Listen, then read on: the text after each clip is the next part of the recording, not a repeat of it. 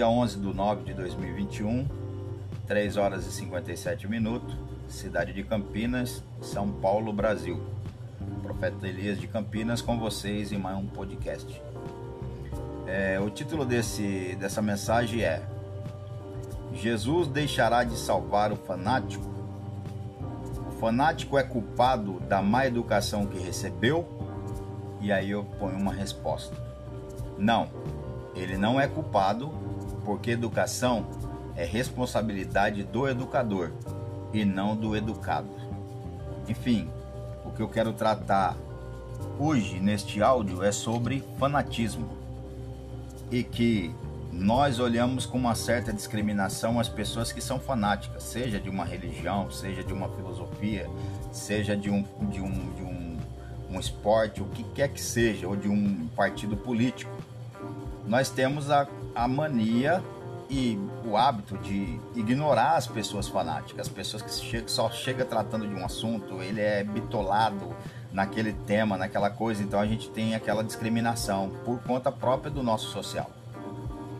E aí, a pergunta que eu quero dizer para você é o seguinte: será que Jesus deixará de salvar o fanático? Porque ele é fanático?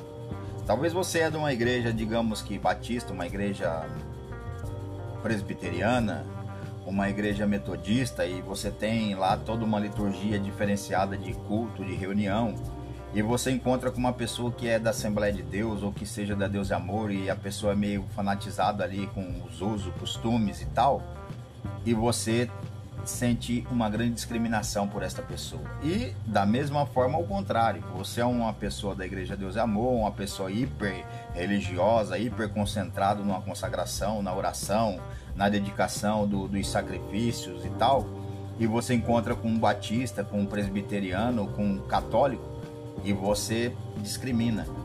Por quê? Porque ele não é tão fiel quanto você acha que deveria ser. Porque ele não é tão assim radical na busca de Deus como você é. Então você discrimina aquela pessoa que é fanático de uma outra religião, é adepto de uma outra filosofia, de uma outra religião. E a pergunta principal é: Jesus deixará de salvar essas pessoas? Que, do ponto de vista meu, não é uma pessoa ideal para ser um bom religioso, para ser um bom um bom cristão, o que quer que seja? Então, eu dou a resposta neste áudio dizendo o seguinte: é, o fanático é culpado da má educação que recebeu? Não, ele não é culpado. Porque educação é responsabilidade do educador, do professor, e não do educado. Logo, digamos que tem a razão de eu achar que aquele camarada é um fanático, que ele recebeu uma má educação na sua religião e eu faço uma discriminação sobre a posição dele, o método, a forma que ele age na vida, que ele interage com a religião. Então, a culpa é dele se caso de fato eu tiver razão? Não, a culpa não é dele que é um fanático. A culpa não é dele que faz o mau uso da religião ou da própria religião dele que faz o mau uso da espiritualidade mas a culpa é dos seus educadores, ou seja, dos seus pastores, dos seus bispos, dos seus mestres, dos seus doutores, daqueles que lhe cercaram para lhe trazer a instrução. Logo, Jesus deixará de salvar estas pessoas? De forma alguma. Então, o profeta Elias, ele vem para harmonizar ele vem para fazer um trabalho investigativo sobre a vida das pessoas, sobre o comportamento humano, sobre o comportamento religioso das pessoas, para poder descobrir aonde está a falta, aonde está a deficiência, aonde Deus pode interagir, pode trazer uma iluminação, pode trazer um esclarecimento, pode trazer uma libertação, pode trazer um aprimoramento, um aperfeiçoamento e possa entregar plenitude para todas as pessoas. Então, independente do credo, da raça, da religião, da cor, da, do pensamento filosófico, nós devemos pedir a Deus que nos dê capacidade e ciência para explorar aonde está o defeito, aonde está o que precisa ser melhorado em cada ser humano, em cada religioso, em cada pessoa que está procurando o caminho da salvação, o caminho de Deus, o caminho da iluminação. Então, esse é o objetivo do profeta Elias. Te fazer uma pergunta aquelas pessoas que você discrimina, aquelas pessoas que você diz que não é fiel, Aquelas pessoas que você diz assim, essa irmã aí tá morta, esse irmão aí vai morrer, porque não é não segue de conforme a gente, não faz conforme a nossa religião. Então, será que não tem pessoas ali dentro daquela cultura, como eu disse lá num outro áudio que eu gravei sobre a verdade e a realidade? Será que não existe lá dentro daquela cultura, daquele rito, daquela forma de, de, de, de religião, pessoas que Deus quer alcançar? E se lá de fato existe essas pessoas, será que eu estou preparado para interagir e conseguir extrair de lá de dentro ou levar lá para dentro daquelas outras religiões uma grande iluminação de Deus? Então, para isso, eu tenho que tirar as barreiras, os cadeados, as discriminação que eu tenho com relação ao outro, a outra religião, a outra cultura, a outra etnia. Então, é um tempo de nós receber luz, receber emanação de Deus para poder fazer a obra de Deus, que é os últimos dias, as últimas horas. Então agora é a hora final. É a hora de nós entregar o restante que temos para entregar como mensageiros de Deus, dispenseiros da graça de Deus, entregar aquilo que Deus tem preparado para todos os povos, tribos e línguas. Então o profeta Elias vem nessa missão de que unificar, unir as almas, unir os corações. Sabe o que está escrito na Bíblia, na tua Bíblia? Interessante, não era de propósito que eu falei isso, que veio essa, esse pensamento que o profeta Elias está na missão de unir, mas me veio agora assim, do nada, acredito, com a emanação de Deus. Veio assim, nos últimos dias, o profeta Elias converterá o coração dos pais aos filhos e dos filhos aos pais. Ou seja, então, de fato, esta é a missão do profeta Elias. Converter o coração dos pais. Quem são os pais? Os que têm o conhecimento. E os filhos é os que recebem o conhecimento. Ou seja, a minha missão é unir. A minha missão é colocar uma ponte para a conexão da humanidade, independente da sua religião, independente do seu clero, para que ele receba a emanação de Deus. E uma vez depois recebida a emanação de Deus, se ele não quiser servir a Deus, aí é um problema dele.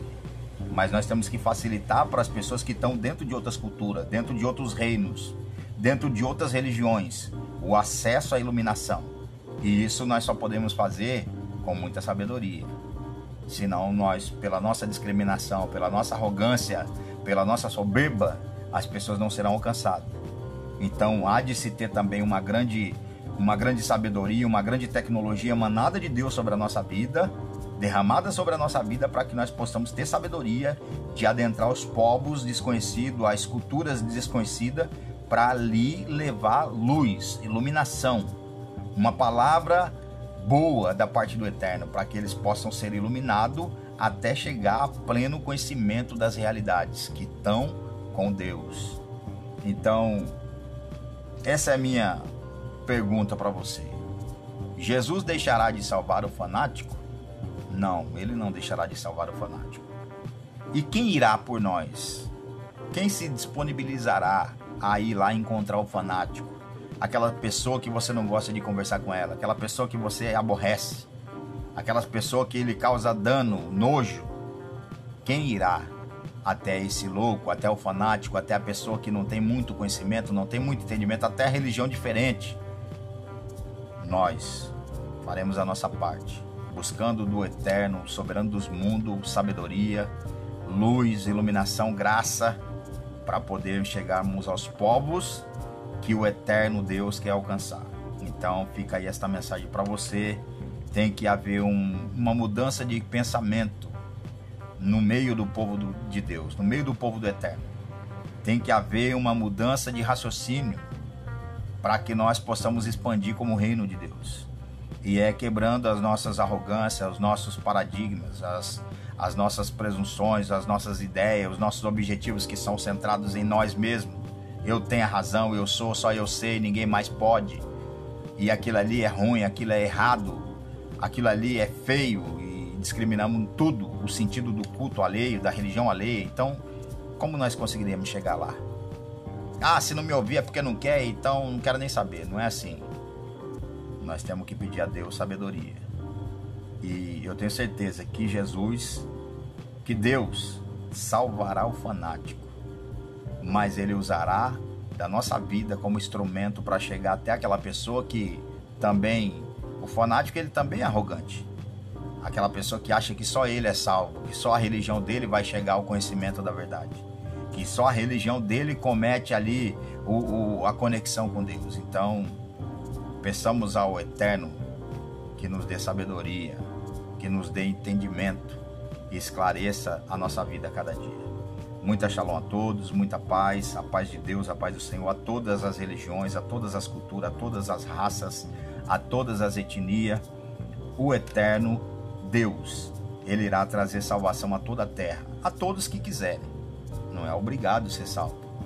Não é obrigado você aceitar a iluminação de Deus, mas a todos que abrirem o coração, eu serei um instrumento de Deus para te alcançar. Muita shalom, muita paz a todos os irmãos, a todos os ouvintes do Profeta Elias.